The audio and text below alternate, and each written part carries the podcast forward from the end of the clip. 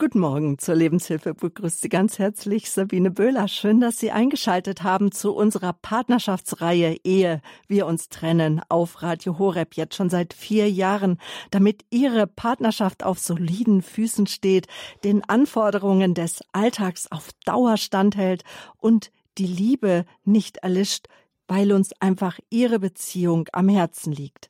Heute sprechen wir mit der erfahrenen Paartherapeutin Cornelia Puhlmann über die Rechtfertigung in der Partnerschaft und den inneren Rückzug. Diese beiden Verhaltensweisen gehören neben Kritik und Verachtung zu den vier sogenannten apokalyptischen Reitern in der Paarbeziehung, die laut des US-amerikanischen Psychologen und Verhaltensforschers John Gottman wie Gift sich in eine Beziehung einschleichen.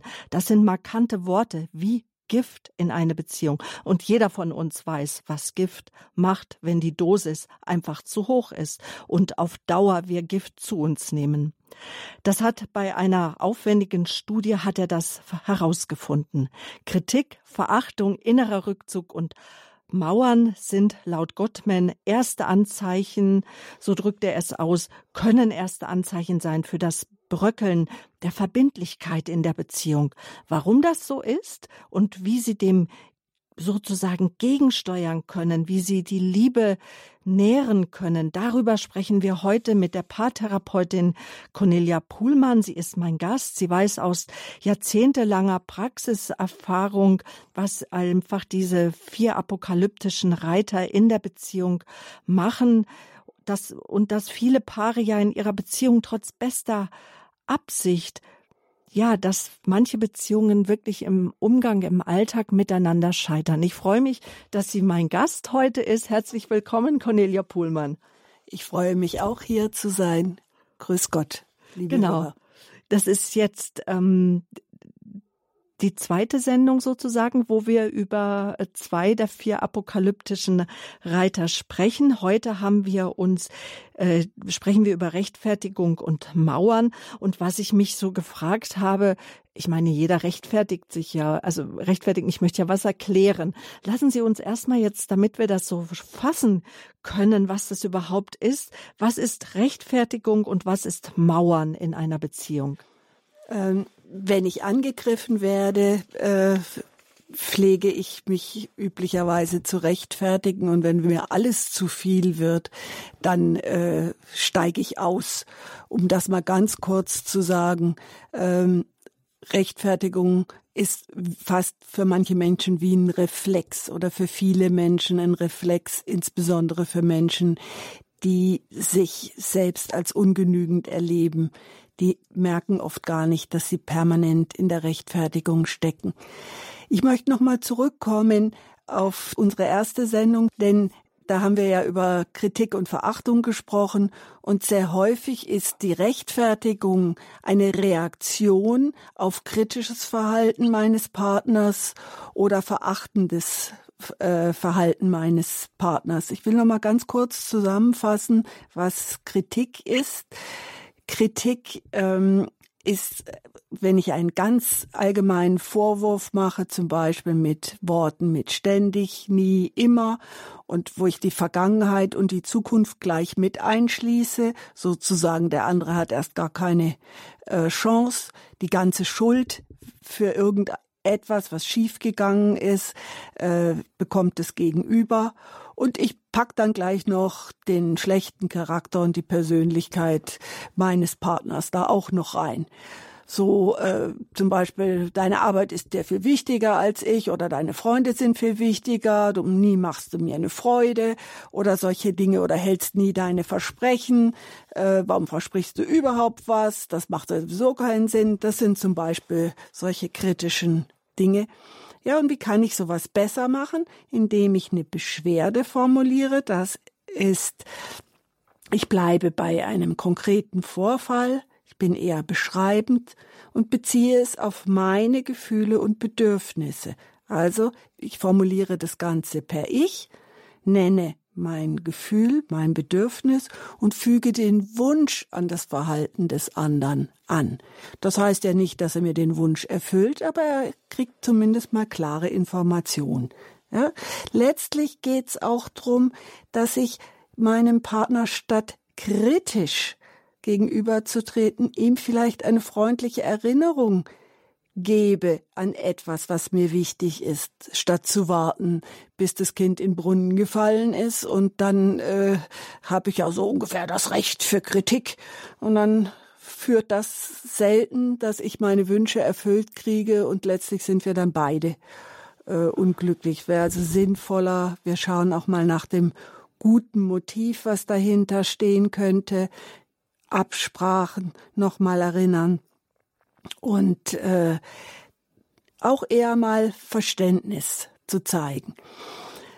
Also besser als zu warten, bis das Kind in den Brunnen gefallen ist, bis ich richtig wütend bin und ich dann sehr kritisch bin, ist es besser, eine Beschwerde zu äußern, mhm. damit es dann auch letztendlich nicht zu dem zweiten apokalyptischen Reiter kommt, nämlich der Verachtung.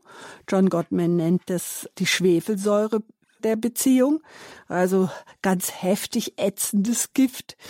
Äh, das ist sehr häufig mit äh, Sarkasmus, Zynismus oder gar abschätzigem Humor verbunden. Zum Beispiel eine etwas fülligere Frau führt ihr neues Kleid vor und ihr Mann sagt, na, in deiner Größe gab's das wohl nicht mehr. Weil das Kleid etwas knapp sitzt. Das ist äh, zum Beispiel mal so ein ganz schön fiese äh, Verachtungsäußerung. Die eigenen Gefühle und Bedürfnisse sind in der Verachtung nicht beschrieben. Es geht darum, den anderen herabzusetzen und ihn zu verletzen. Respekt, Gleichgewicht in der Beziehung ist nicht mehr da, es wird kein Problem behandelt.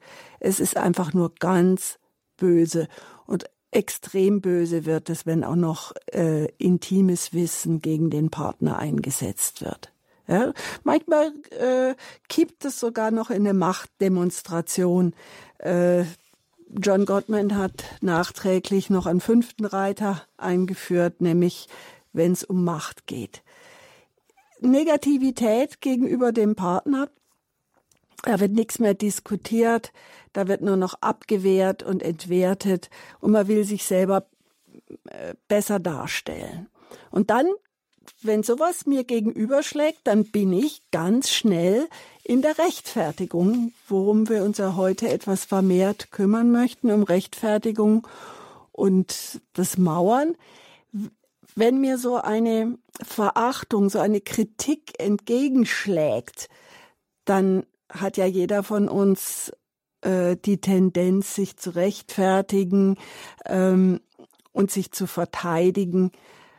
In dem Fall übernehme ich aber keine Verantwortung für mein Handeln. Vielleicht hat der Partner mit seiner Kritik oder besser, wenn er die Beschwerde geäußert hat. Ja, recht. Das wehre ich aber ab und drehe es dann um. Dann sozusagen, ich will den anderen dazu führen, dass er schuld ist und nicht ich. Also ich drehe die Bedingungen einfach um. Und auch da geht natürlich das Gleichgewicht verloren.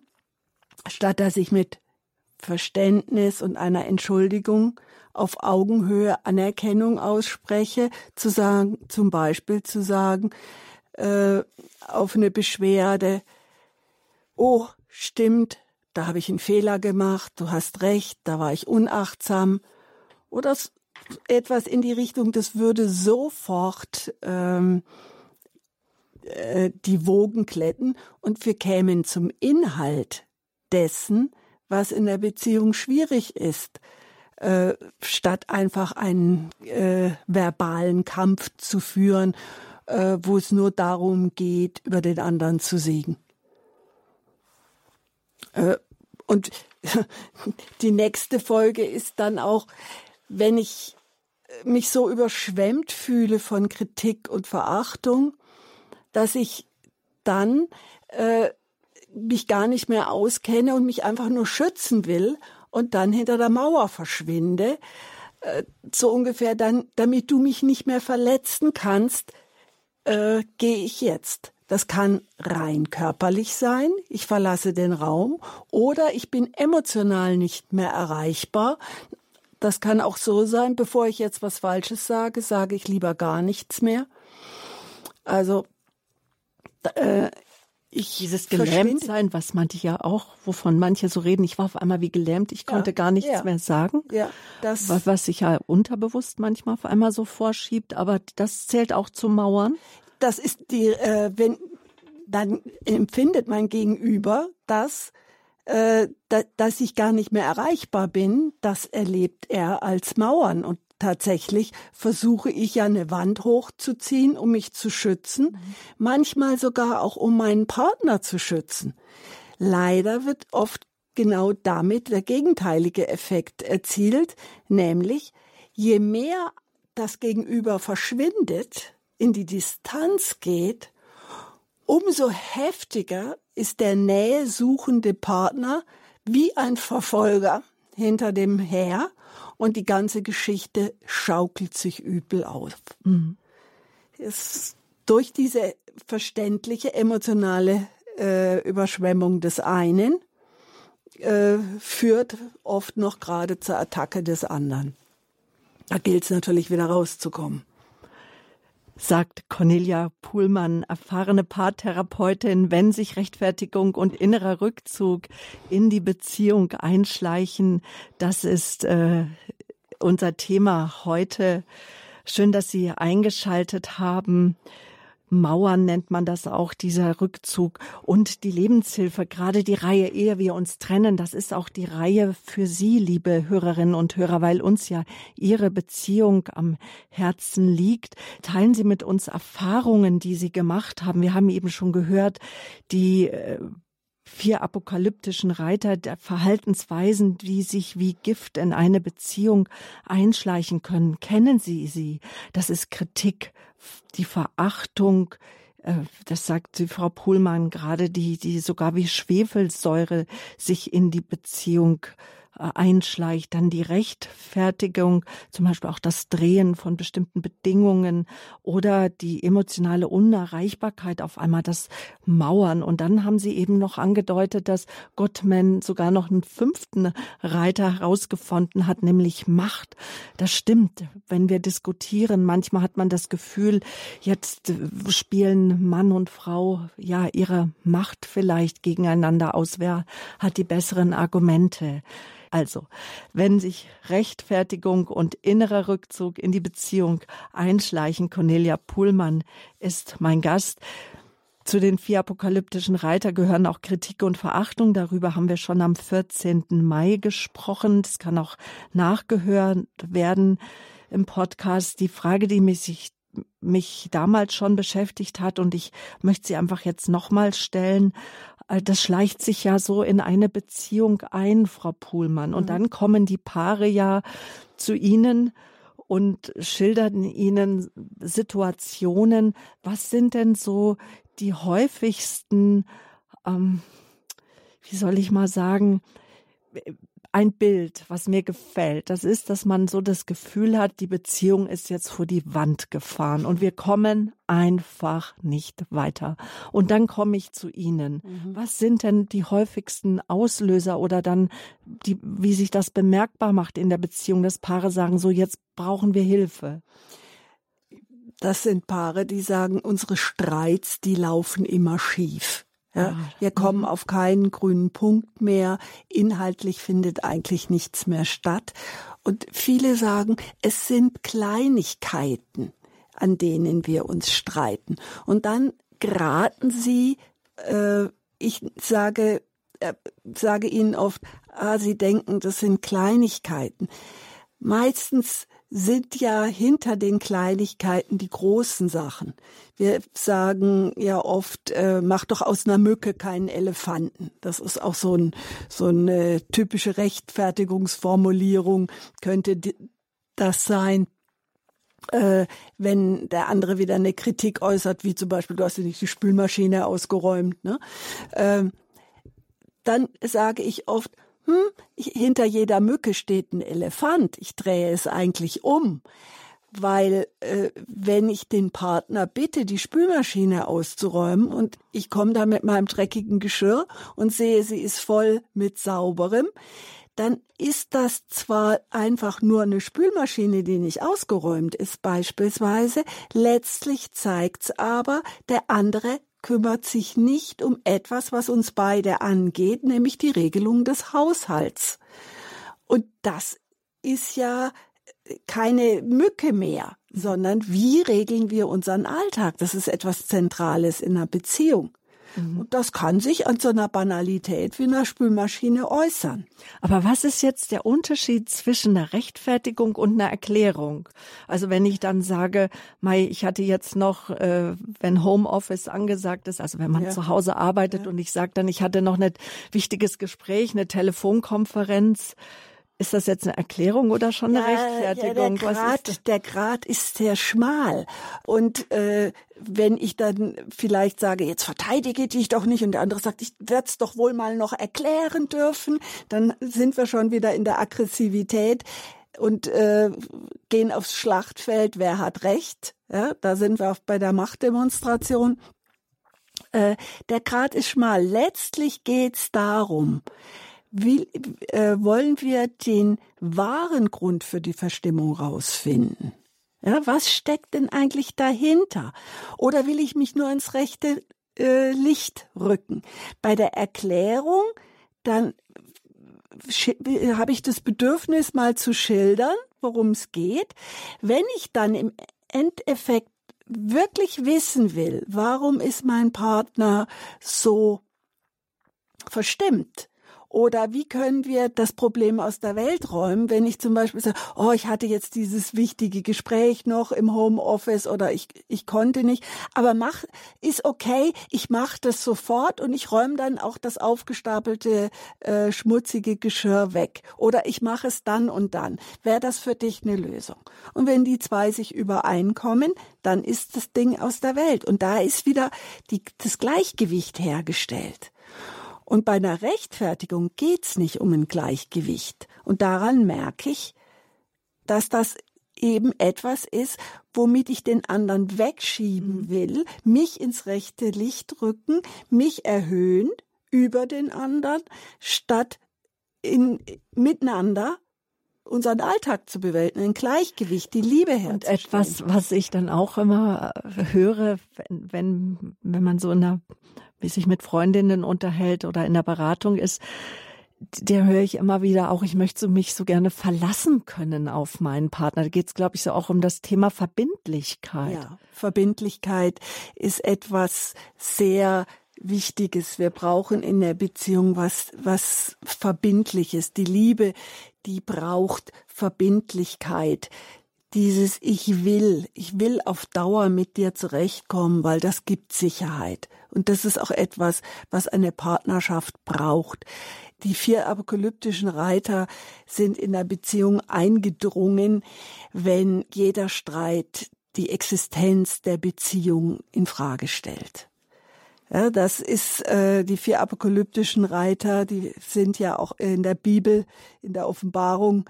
Äh, da geht's ja um den Weltuntergang. Und die Frage ist, wann geht mit den vier apokalyptischen Reiter von John Gottman die Beziehung unter? Und wenn die mal eingeritten sind in der Beziehung, dann wird's eben sehr problematisch. Und es geht darum, dass eine Beziehung diese Verbindlichkeit hat, dann kann auch mal äh, der Einzug von den vier apokalyptischen Reitern, die können mal in einem heftigen Sturm drüber reiten. Wenn es uns gelingt und wenn diese Grundverbindung äh, in einer Paarbeziehung da ist, dann geht das. Wenn ich sozusagen ansonsten in meinem Alltag ähm, auch einzahle auf die Bank unserer Beziehung, wenn ich für meinen Partner Verlässlichkeit darstelle, ja? Und natürlich sind es auch manchmal solche Banalitäten wie ausgeräumte äh, Spülmaschinen oder geputzte Klos oder aufgefülltes Klopapier. Äh, das sind oder Einkäufe. Das sind äh, Alltagsdinge, die aber sehr wichtig sind in der Beziehung.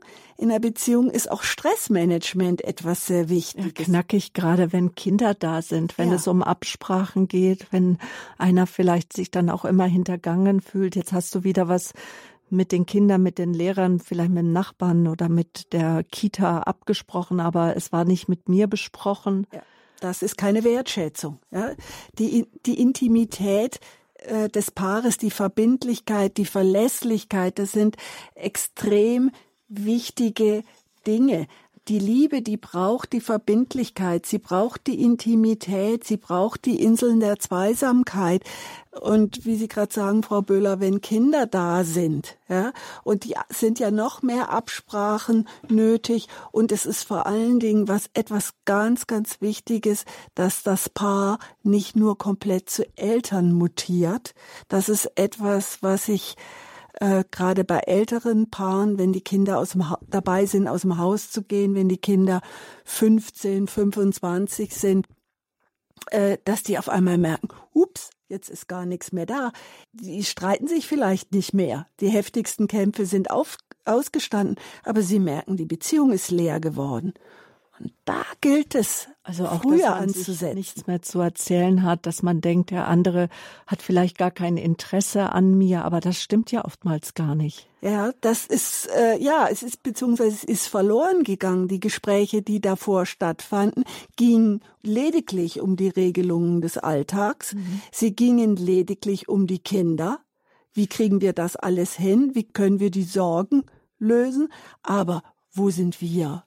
Wo bist du, wo bin ich? Und genau, wo ist auch unsere Freundschaft? Weil wenn ich mich mit einer Freundin treffe, ist ja das erste erstmal erzähl, wie geht's dir? Wie ist dir ergangen ja. die letzten ein, zwei, drei Wochen? Was bewegt dich? Oder was, ja? Ja, was ist gerade wichtig in deinem Leben? Und dass man einfach Mut hat, auch in der Paarbeziehung, auch wenn man sich äh, jeden Tag sieht, dass es dann Inseln gibt, verstehe ich Sie da richtig, Inseln der Intimität, man ja, nennt ich, es auch äh, so Paarabende, wo man. Ich, ja, ich empfehle Paaren einmal in der Woche anderthalb Stunden miteinander zu sprechen. Jeder spricht von sich, bleibt mit seinem Schwerpunkt bei sich selbst und berichtet über das, was ihn oder sie am meisten bewegt. Das kann die Beziehung sein. Das muss nicht die Beziehung sein, denn unser Leben drumherum beeinflusst uns auch sehr. Ich bringe das Paaren so eine Routine an so Wochenendseminaren bei. Wie können wir unsere Gespräche so führen, dass ich gleich viel Bedeutung habe wie du? Und dann gelingt es auch, dass die vier apokalyptischen Reiter nicht bei uns über die Beziehung drüber reiten alles und alles niedertrampeln. Ja? Genau. Über die sprechen wir nämlich jetzt gerade hier in der Lebenshilfe auf Radio Horeb, die vier apokalyptischen Reiter, wo der Verhaltensforscher, Psychologe, US-Amerikaner John Gottman herausgefunden hat, wenn die sich einschleichen, dann kann es zum sozusagen Untergang der Beziehung führen das sind Kritik, das ist die Verachtung dem Partner gegenüber, ähm, so die so sich rechtfertigen, wenn wenn es Streitpunkte gibt oder auch das das Mauern einfach nicht mehr da sein, abtauchen innerlich, diese äh, emotionale Unerreichbarkeit oder dass einfach gerade gar kein Gespräch mehr, kein Rankommen mehr da ist. Wir wollen darüber gleich weitersprechen.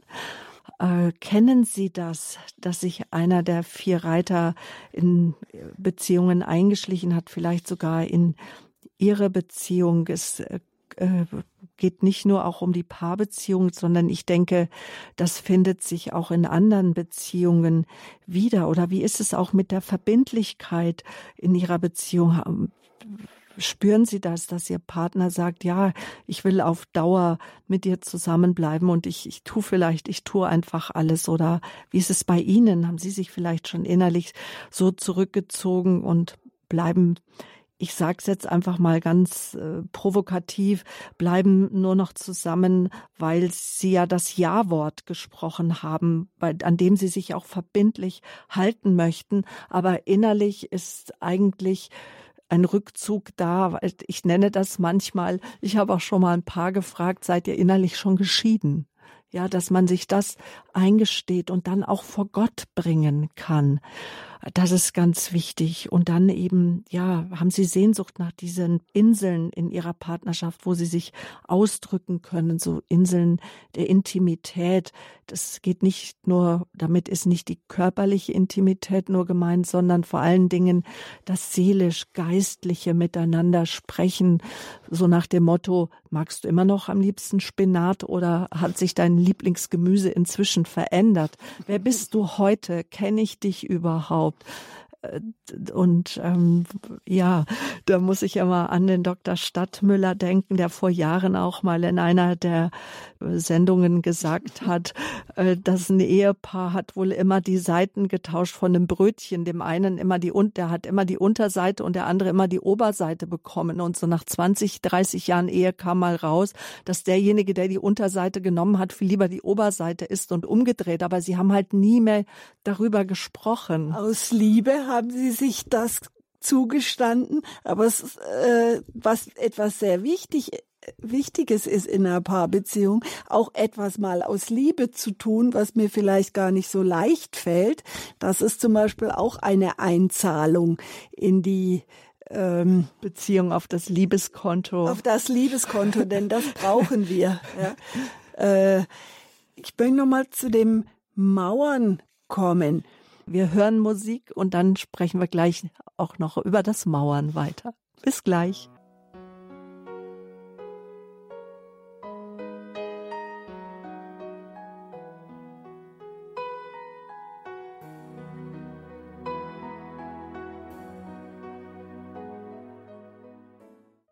Ja, schön, dass Sie eingeschaltet haben hier in der Lebenshilfe auf Radio Horeb. Es geht um uns heute um Ihre Paarbeziehung, wenn sich Rechtfertigung und wenn sich innerer Rückzug, ja, wenn die sich in Ihre Beziehung einschleichen lassen. Ja, was passiert, wenn man das Gefühl hat, sich seinem Partner gegenüber ständig rechtfertigen zu messen, wenn man ja, wenn man sich deshalb immer wieder mehr zurückzieht.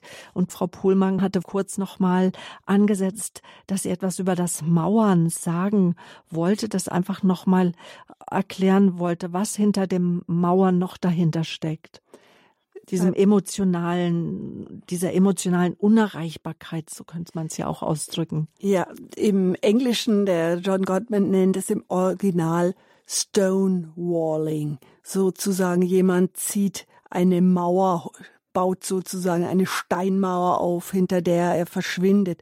Somit ist natürlich kein Austausch der Probleme möglich und auch keine Lösung. Die Kommunikation bricht dann zusammen, damit auch die Intimität und die Nähe. Ich gehe meinem Partner aus dem Weg und auch der Ehe aus dem Weg. Und das kann dann empfunden werden als Demonstration meiner Gleichgültigkeit dem Partner gegenüber. Und das verursacht natürlich Frust, Zorn, Hilflosigkeit. Und wir finden das häufiger bei Männern, weil Männer auch emotional empfindlicher sind und viel schlechter mit Stress umgehen können. Deswegen ist Rechtfertigung und Mauern eher ein Männerthema und das Kritik und Verachtung, da geraten gerade Frauen rein, insbesondere wenn die Männer hinter den Steinmauern verschwinden oder sich ständig rechtfertigen. Ja, ja. So schaukelt sich das ganz doof auf. Jetzt Elisabeth Cordese aus Radebeul. Guten Morgen, willkommen in der Lebenshilfe. Ja, guten Morgen. Also mein Anliegen, meine Frage ist, ich bin geschieden, mein Mann hat sich von mir scheiden lassen, wir haben sieben Kinder. Aber es ist ja, da bleibt nicht aus, unser Jüngster ist mit Down-Syndrom, 20 Jahre jetzt. Und wenn wir dann mit Gesprächen, also ja, sind, dann sind immer die gleichen Rechtfertigungen oder dieses ganze, ja, das Dilemma ist dann immer wieder da. Und ich frage mich, wir brauchten eigentlich auch eine Therapie noch, immer wieder, und inwieweit kann man da was machen, dass man dann eben auch als geschiedenes Paar normal miteinander umgehen kann und diese, mm, ja, diese Mauern, dass man die einreißt äh, und, und sagt so, ich sehe den anderen mit anderen Augen oder mit Gottes Augen und äh, ich bleibe nicht immer bei dem Alten hängen. Ja, wir sehen oft, wenn wir uns ärgern oder Schwierigkeiten gegenüber sehen, dann geht uns der, ist der Ärger oder das, was nicht klappt, im Vordergrund. Und auf die Art und Weise geraten wir in einem Gespräch sehr schnell in die Negativität. Ich glaube, es wäre ganz sinnvoll oder ich empfehle, dass ich auch erstmal gucke, was läuft denn gut? Was ist denn das Schöne?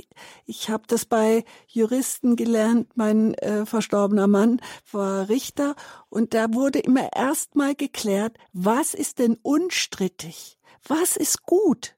Was haben wir? Also ein Stück Dankbarkeit und was vielleicht auch äh, immer mal wieder helfen kann, dass ich ähm, vor dem Gespräch mit dem Partner auch mit zum Heiligen Geist bete und um die richtigen Worte bitte. Und äh, nicht mit Kritik, nicht mit äh, Verachtung oder mit dem gleich kommt er wieder mit der Rechtfertigung, äh, sondern ihn um Verantwortungsübernahme zum Beispiel, wenn es um den gemeinsamen jüngsten Sohn geht, äh, zu sagen, was, welche Lösung siehst du? Wie können wir gut zusammenarbeiten? Ganz konkret fragen, was der andere tun kann, statt fordern Druck machen. Das geht in die andere Richtung. Konnten Sie damit was anfangen? Ja, ja. ja? Es ist nicht so ganz einfach, Nein. weil es immer von mir ausgeht, dass ich sage, wir müssen miteinander sprechen. Ja. Und der andere sagt, ja, für mich ist das abgeschlossen. Ja. Und da ist das immer ganz nicht so einfach. Aber ich werde beten darum, dass da gibt es auch in, in der Gemeinde, wo mein Mann ist, auch irgendwie so eine Paartherapie. Mhm. Auch, auch Geschiedene brauchen noch oh, eine ja. Das und das ist nämlich nur, das ist bei Ihnen überhaupt nicht auf dem Schirm. Ja, nein, das ist, Ja. äh, ich habe äh, bei meinen Wochenendseminaren äh, empfehle ich Paaren, insbesondere mit Kindern, äh, ich sage denen, sie bleiben Eltern und sie, es ist wichtig, dass sie gemeinsam äh, die Kinder großkriegen beziehungsweise auch weiter äh, begleiten, denn oft werden die Eltern zu Großeltern. Und dann ist es einfach schade, wenn dann diese dieser Groll, der in der Ehe entstanden ist durch ungelöste Konflikte, durch die Unfähigkeit Nähe herzustellen, wenn das immer weiter gärt, statt dass das mal ausgeräumt wird, das ist mit denselben Mitteln möglich. Und es ist, wie Sie richtig sagen, es ist so, meistens schneiden die Frauen heikle Themen ein und ihr Mann sagt, ach, das ist doch für mich erledigt damit, das ist eine Form des Mauerns, er will nicht angegriffen werden. So wäre es sinnvoll, damit er sich schnell nicht angegriffen fühlt, dass sie ihm erstmal entgegenkommen und ihm Anerkennung geben. Das ist etwas sehr Wichtiges. Das brauchen Männer. Anerkennung und Wertschätzung. Frauen brauchen das natürlich auch. Aber Männer sind da sehr, sehr empfindlich. Und wenn sie nicht wollen, dass er hinter der Steinmauer verschwindet oder sich rechtfertigt, ihn bitten, das äh, ganz klar sagen, was sie sich wünschen und ihn darum bitten. Das gibt Ja. ein anderes Klima. Und kann es auch, äh, was den Sprachgebrauch betrifft, weil heute spricht man ja doch eher auch gerne mal vom Partnerschaftscoach, von einem Berater, dass man auch sagt, wenn man einen Partner gerne in eine Paarbeziehung meint, wir brauchen eine Paartherapie, dass man einfach sagt, lass uns doch da mal beraten, damit unsere Gesprächskultur sich einfach verbessert, statt dass ich gleich mit einer Ehetherapie vielleicht oder Partnerschaftstherapie und so komme. Ja, und auch da gilt es einzuladen und zu bitten. Da kann's äh, die meisten Männer äh, werden ganz bockig, wenn die Frauen mit äh, Therapie daherkommen. Es geht oft darum, dass ich vom anderen eingeladen werde, dass er mich bittet, zum Beispiel, dass sie sagen, du, mir gefällt's nicht, dass wir äh, in unseren Gesprächen nicht vorwärts kommen, unseren gemeinsamen Sohn nicht unterstützen können. Ich würde mir gern Rat holen und ich fänd's schön, wenn du mitkommst. Die Genau. hat eine andere Qualität. Und Coaching ist ja heutzutage dann so das Wort. Jeder geht zum Coaching, geht zu einem Berater, lässt sich einfach unterstützen, dass seine Persönlichkeit sich einfach auch erweitert. Und das möchten wir ja einfach, dass sich unser Horizont erweitert. Wir wollen und dass wir dabei dann noch heilen und dass vielleicht der ein oder andere dann für uns betet als Paar, dass wir, wenn wir zur Beratung gehen, das sind dann noch hoffentlich wunder, wunderbare Nebeneffekte. Danke für Ihren Anruf, Frau Cordese. Alles Gute für Sie, Kraft und Segen, ja? Ja, danke schön. Tschüss. Tschüss. Ja, ehe wir uns trennen, die Reihe hier auf Radio Horeb, weil uns einfach Ihre Partnerschaft wichtig ist, damit sie auf soliden Füßen steht, damit sie ja einfach auch herausfinden und aufdecken können, wo es hapert in ihrer Beziehung. Cornelia Puhlmann, sie ist mein Gast. Sie ist psychologische Psychotherapeutin und erfahrenen Paartherapie seit mehr als 30 Jahren. Aus Frankreich hat uns jetzt eine Hörerin erreicht. Grüße Gott, herzliche Grüße nach Frankreich. Hallo. Ja, hallo, guten Morgen. Guten Morgen. Ähm, das hat mich, hallo, hallo, hat, hat mich jetzt total angesprochen. Ähm, also mein, wir sind verheiratet, wir haben zwei Kinder, 21 und 16, sind aber schon älter, 60 und 67.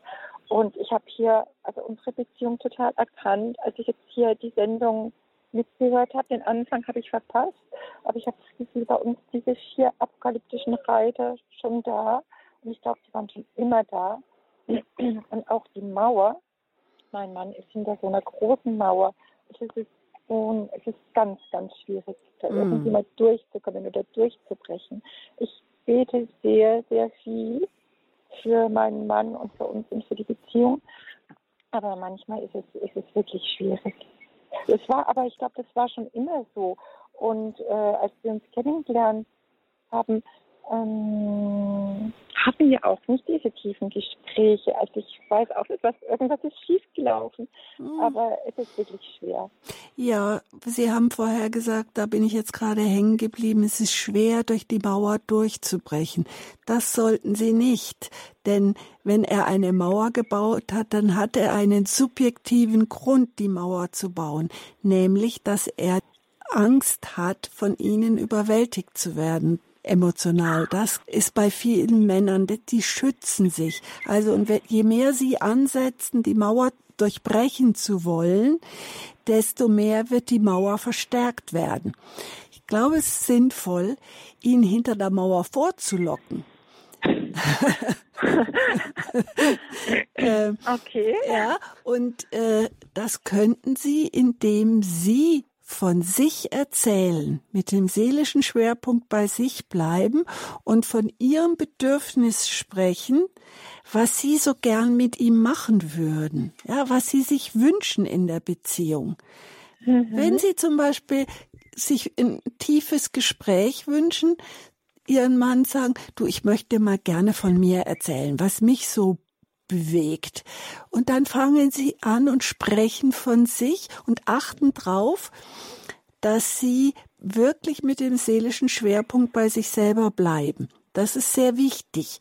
Dazu äh, gehören zum Beispiel, dass sie das Wort Mann weglassen und auch okay. vorsichtig mit wir sind.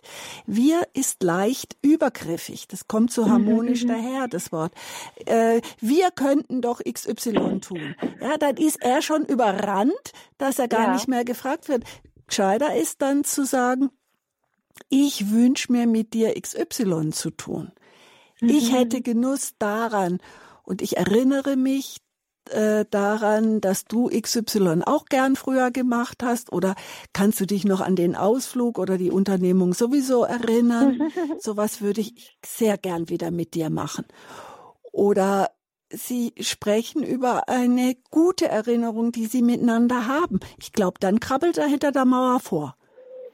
Ja, das ist ja unglaublich. Das, das klingt so einfach und ich weiß nicht, warum man das irgendwie nicht kann, weil ich versuche das auch mal abends, dann sage ich, ja, ich weiß jetzt, dass er vielleicht jetzt gern Backgammon spielt, auch mal mit den Jungs mhm. und dann sage ich, du, möchtest du ein Spiel mit mir machen, aber ich müsste das eigentlich andersrum sagen, ich möchte gern mit dir Genau. ist das dann ja, ganz anders. Ja, ja. Und er versteckt sich dann hinter seinem Kopfhörer und guckt Filme an.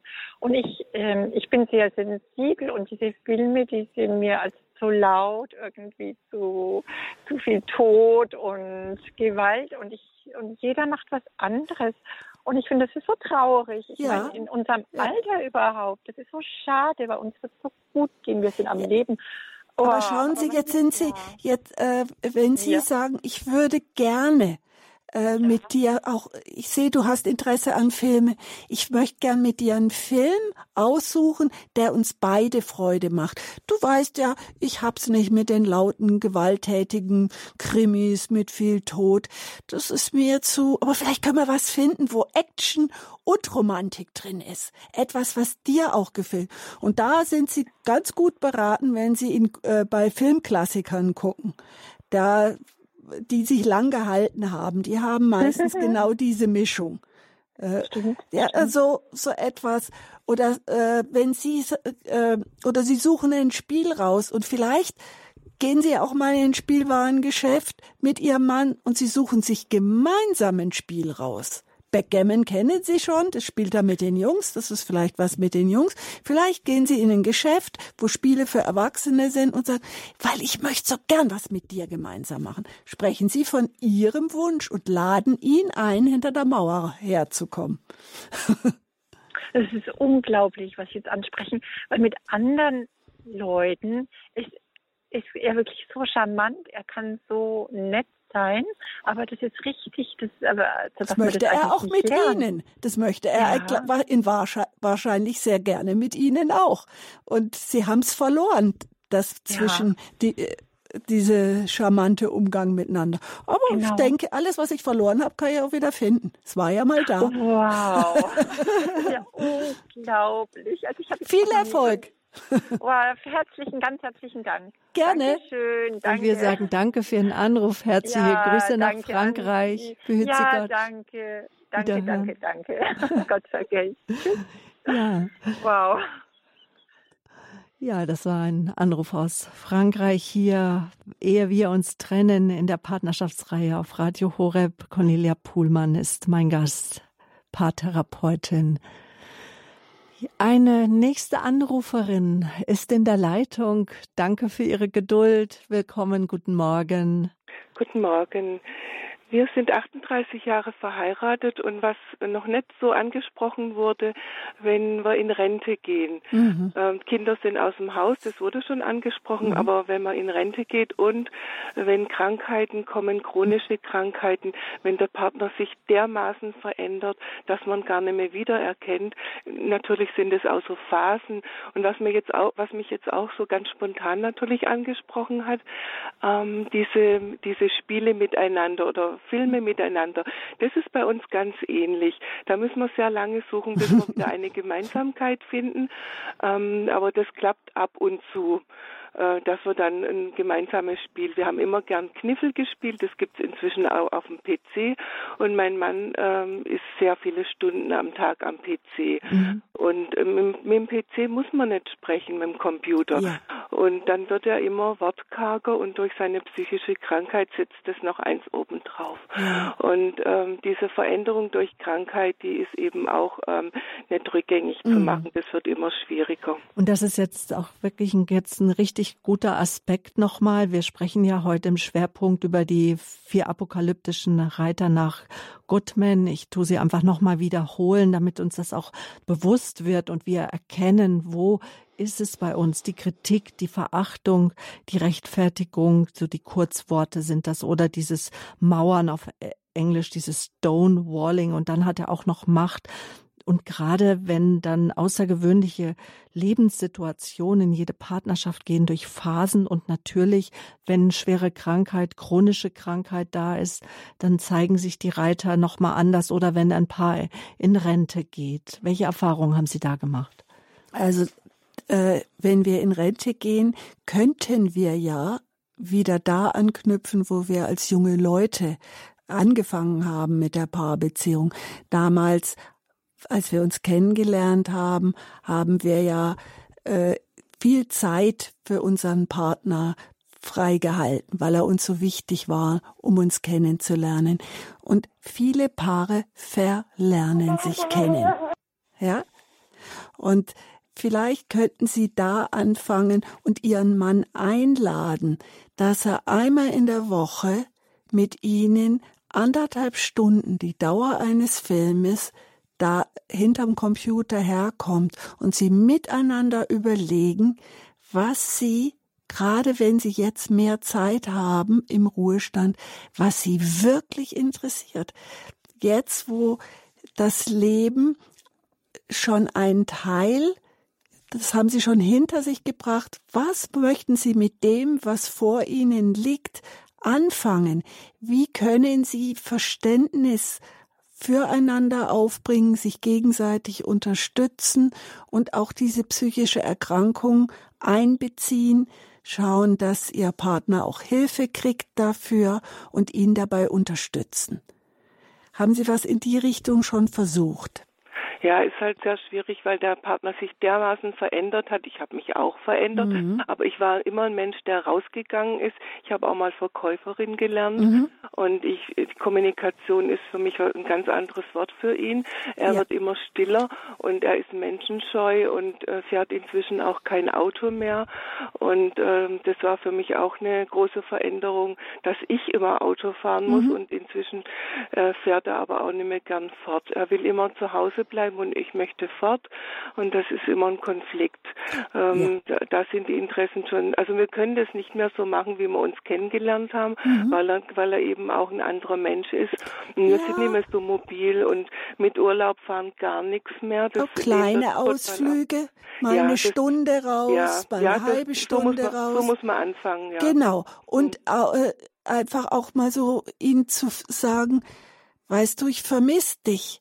Ich ja. weiß gar nicht mehr, was mit dir ist. Du weißt, ich äh, habe das äh, Kommunikation fällt mir leicht. Mhm. Ich möchte dir mal Raum geben, mir ein bisschen was von dem zu erzählen, was du am Computer machst. Ich weiß es nicht. Du für mich verschwindest du da. Ich mhm. möchte dich wieder kennenlernen. Ich möchte für dich da sein. Jetzt haben wir ja mit dem Ruhestand Zeit füreinander. Mhm. Dass sie ihm mitteilen, was sie sich wünschen als Wunsch, nicht als Forderung. Ja, ja, ähm, da bin ich immer wieder dran. Oder dass man jetzt einen Wochentag nimmt, wo man sagt, da gehen wir hin, wo wir früher schon gern ja. hingegangen sind. Und es ist doch toll, dass wir jetzt die Zeit hätten oder gemeinsam einkaufen gehen. Gut, das Schauen ist im Sie, Moment da, auch ein bisschen da, schwierig. Da unterbreche ich Sie gerade mal. Ist doch toll, dass wir jetzt, da sind Sie im Übergriff. Ja? Da sagen Sie ihm, wie er sich zu fühlen hat. Mhm. Ja, und sie, und ja sie wollen ihn ermuntern, aber eigentlich sagen sie, ist doch toll, dass wir. Ja? Mhm, mhm, Ihre Gefühle kriegt er drauf und dann sagt er sich, ich fühle mich gar nicht toll, ich fühle mich eher unsicher, ich wäre jetzt lieber hinter meinem Computer und hätte meine Ruhe. Ja, ja das so, ist aber ein Dauerzustand. Ja, so, und dann wäre es doch schön, ja, da sind Sie wieder im Vorwurf. Mhm. Bitten Sie ihn und wünschen Sie sich. Ja? Das passen Sie bei sich auf. Wenn Sie mit dem seelischen Schwerpunkt bei ihm sind und gucken, welche Fehler er macht, dann fühlt er sich beurteilt und verschwindet. Und genau das Gegenteil wollen Sie erreichen. Sie wollen ihn in die Nähe zu sich ziehen. Bitten Sie ihn, zu Ihnen zu kommen. Laden Sie ihn ein. Wünschen Sie sich. Und sagen, für mich wäre es toll, wenn wir das und das machen. Wie wäre das für dich? Ich würde mich so freuen, wenn du mitkommst. Ja, ja. Und daraus können sich ja dann auch Gespräche entwickeln, dass er sagen kann, ich mag gar nicht mehr so gerne weggehen und dass man fragt, wie kommt denn das, wie ist denn das, dass vielleicht auch Raum eröffnet wird, dass er auch über seine Krankheit, wie, was für eine Veränderung er vielleicht auch wahrnimmt, wenn das möglich ist, weil bei manchen psychischen Krankheiten das geht das ja gar nicht. Das ist sehr schwer zu ja. fragen, äh, äh, diese ja, Fähigkeit, kommt, sich auszudrücken, ist ja. oft sehr schwer. Ja, es kommt manchmal auch eine Entschuldigung, wenn wir endlich mal im Auto sitzen und wegfahren und dort angekommen sind, das sind nur 20, 30 mhm. Kilometer, dann wollen wir dort eine Wanderung, einen Spaziergang machen, mal in die Kirche gehen. Ähm, er geht sonst nicht in die Kirche, aber das ist eine kleine Wallfahrtskirche. Da gehen wir dann schon, weil wir das schon sehr, sehr lange kennen, mhm. schon von den Eltern. Ähm, da gehen wir dann doch mal hin und das ist nur eine kurze Zeitdauer, aber manchmal kann er das dann dort nicht aushalten und sagt, ich muss wieder heim und das tut mir dann sehr weh. Und dann müssen wir wieder ins Auto mhm. und dann ist die Stimmung dahin. Ähm, aber, aber vielleicht sagen Sie es ihm, zu sagen, ja, ich fahre mit dir aus Liebe heim. Ich wäre so gern noch geblieben, mhm, aber mhm. weil es dir zu viel ist. Aber vielleicht, wenn es dir möglich ist, würde ich mich sehr freuen, wenn du mir sagst, was dich unruhig macht und wieso du jetzt den Drang nach Hause hast. Ja, mir geht's jetzt gut, das merke mehr kann er da nicht drüber ja, sagen. Ja, und vielleicht überlegst du mal in Ruhe, was dieses nicht gut ist. Vielleicht äh, ich würde mich freuen, ein bisschen mehr darüber zu erfahren. Mhm. Du musst nicht. Ich mhm. würde mich freuen. Mhm. Einfach im Gespräch Im immer Gespräch. wieder bleiben. Und immer und wieder zugewandt, freundlich und nicht drängend. Ja, nicht, mhm. äh, ihr Mann scheint jemand zu sein, der in den Rückzug geht. Ja, ja sehr lange schon, ja. Ja, und äh, das macht, äh, Männer haben da viel mehr Stress. Deswegen äh, laden sie ihn rein ein, rauszukommen und das darf nicht anstrengend, das darf nicht stressig für Männer sein. Mhm. Männer sind viel stressempfindlicher. Mhm. Bei denen bleibt der Blutdruck länger oben. Mhm. Äh, sie haben äh, sehr viel schneller einen erhöhten Puls. Frauen, wenn die sich aufregen, kommen die auch schneller wieder runter. Mhm. Gut, dann danke ich für Ihren Anruf und wünsche Ihnen auch. auch. von Herzen alles Gute. Auch es, ist wirklich, es ist wirklich eine Lebenshilfe und eine große geistliche Nahrung, die mir Radio Horeb gibt. Und ich bin froh, dass ich den Sender wieder entdeckt habe. Das freut uns. Ich bin sehr froh. Das und ich gebe das auch, auch gern immer wieder weiter, dass ich sage, ja, jetzt auch meine Kinder sage ich, ich habe jetzt einen Sender gefunden, der mich äh, wirklich gut äh, äh anders ernährt, geistig ernährt. Und äh, bin ich sehr, sehr froh auch, weil ich im Moment nicht zum Gottesdienst hier gehen kann. Das ist gut. Vielen Dank. Vielen Gottes Segen Dank. für Sie. Wir, Ihnen auch. Dankeschön. Tschüss. Tschüss. Dankeschön. Auf Wiederhören. Wiederhören. Alles Gute. Ja, das ist unser Anliegen, mit Ihnen durchs Leben zu gehen, Ihre geistige Nahrung zu sein. Radio Horeb, Leben mit Gott, Leben mit dem Lebendigen, der ja, der uns die Freude wiederbringt, der uns durch Talsohlen des Lebens hindurch hilft. Theresia, Sie rufen uns an aus Süddeutschland. Grüße Gott. Guten Morgen. Grüß Gott. Guten Morgen. Ja, ich bin ganz froh, dass ich das auch mal schaffe, dass ich die Sendung wieder mal anhören kann. Das kriege ich immer nicht mit. Und ich werde mir jetzt auf alle Fälle im Podcast nochmal anhören von Anfang an.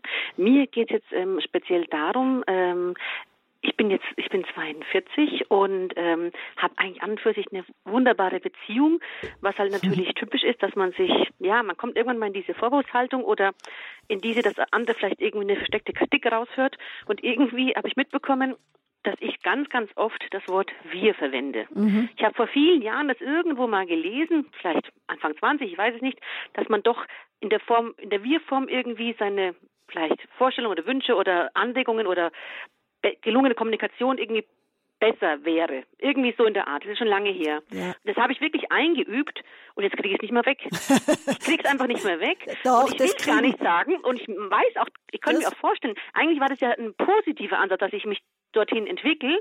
Und jetzt merke ich aber, dass es meine Beziehung überhaupt nicht gut ist, das Wort wir. Und ich kriege es nicht mal los. Und ja. muss ich nur eins kurz dazu sagen. Ich habe vor vielen Jahren mal von meiner sehr lieben frommen Patin habe ich ein wunderbares Buch auch empfohlen bekommen von Gary Chapman, die fünf Sprachen der Liebe. Mhm. Das hat mir auch die Augen geöffnet. Da denke ich, finden sich auch viele Paare mhm. wieder.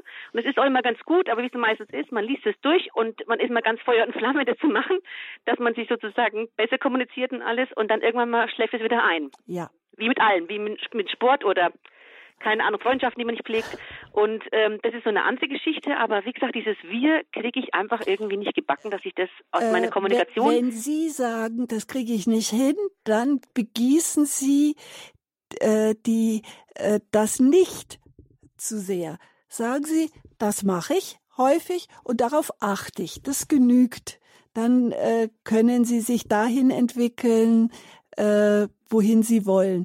Es gibt ja auch den Satz, wenn ich weiß, was ich tue, kann ich tun, was ich will. also, okay, also soll es mir also nicht jetzt sozusagen vorwerfen, nee, sondern soll sondern einfach achtsam machen, sein. Darauf achten. Einfach nur darauf achten. Und achten Sie auch auf das Mann, denn das Mann tut auch so, als ob Sie die Weisheit für Sie beide gepachtet haben, sondern es geht darum, was Sie wollen und Ihr Mann anbieten. Und das Wichtige immer wieder ist ins Gespräch, in den Austausch kommen sich Zeit nehmen für die Paarbeziehung. Die Liebe, die muss gepflegt werden. So wie ich eine äh, äh, Pflanze pflege, so muss ich die Liebe pflegen.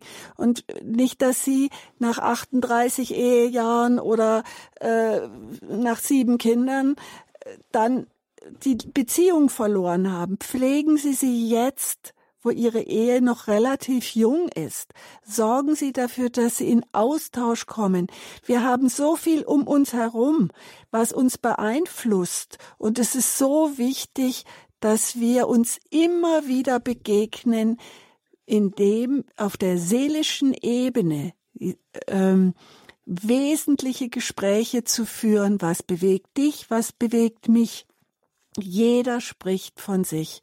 Das habe ich jetzt auch gerade von Paaren gehört, mit denen ich länger gearbeitet habe, die gesagt haben, wie sehr sich diese Einübung dieser Regelmäßigkeit in Zeiten von Corona bewährt haben, weil sie jetzt ein Fundament haben. Und das wünsche ich Ihnen, dass Sie Ihrem Mann begegnet begegnen und Sie ihm in wertschätzender Beziehung. Und Streit kommt immer vor.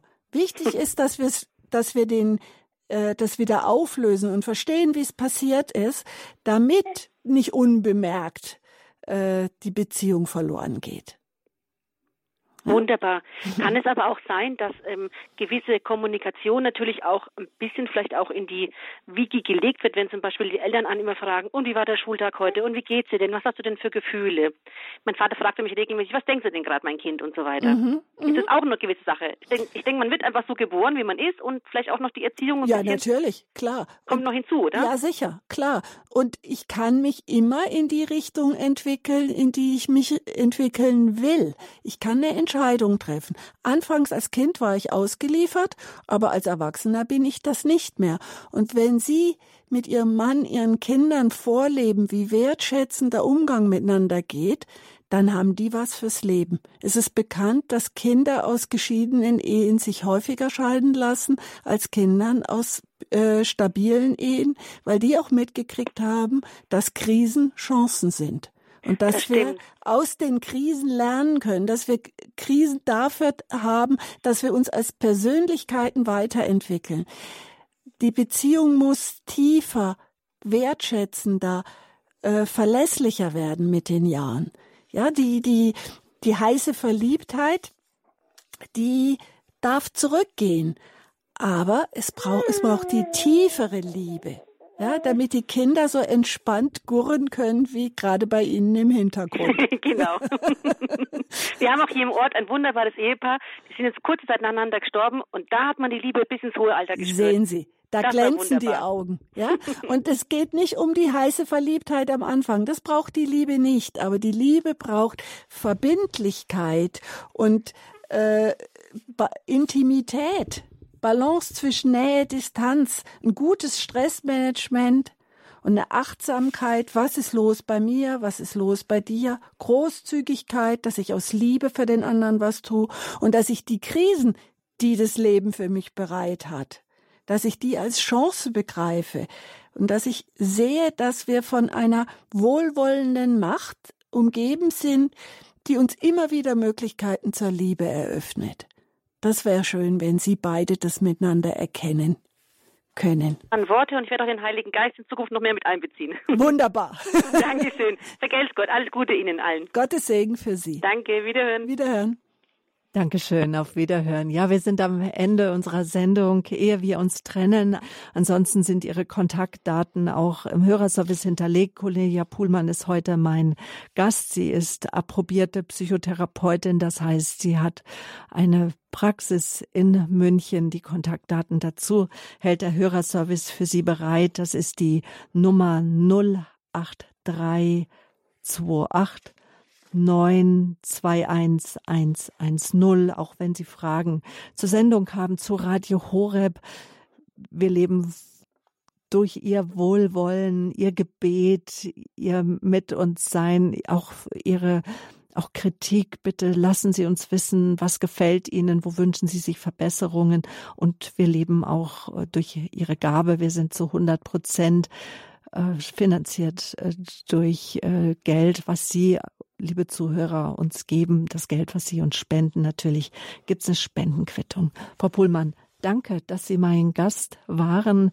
Danke, dass Sie uns nochmal von den vier apokalyptischen Reitern, die sich so in eine Beziehung einschleichen können, die, wenn wir nicht achtsam sind und nicht darum wissen, zum Aus in der Beziehung führen können und wir das Gefühl haben, der Partner interessiert sich gar nicht für mich oder ich kann überhaupt nicht mit ihm reden, aber ich habe vielleicht nicht so den richtigen Schlüssel so recht gefunden. Dankeschön. Dankeschön, war schön hier zu sein. Also wieder. genau, das ist äh, der zweite Teil gewesen. Wir haben schon mal am 15. Mai auch äh, über die Kritik und die Verachtung gesprochen. Heute war ja unser Thema die Rechtfertigung und das Mauern. Beide Sendungen können im Podcast zeitunabhängig nachgehört werden. Es gibt eine Rubrik, die heißt Ehe wir uns trennen. Rufen Sie die Radio Horeb Homepage auf. Suchen Sie sich die Mediathek, dort den Podcast-Bereich. Da finden Sie dann die einzelnen Bereiche. Die Lebenshilfe hat vier Bereiche. Einer davon ist die Reihe Ehe wir uns trennen. Wir wünschen uns und wir freuen uns, wenn Sie die Sendungen auch weiterempfehlen, wenn Sie so wie die Hörerin eben gesagt hat, auch Radio Horeb, das ist für mich auch geistig, geistliche Nahrung. Ich lerne immer wieder was dazu. Diese Sendung jetzt hier, das war eine echte Lebenshilfe. Genau, das wollen wir sein. Stütze im Leben. Wir möchten Brücken bauen von Herz zu Herz, natürlich auch zum Herzen Gottes. Mein Name ist Sabine Böhler. Haben Sie noch einen guten und gesegneten Tag.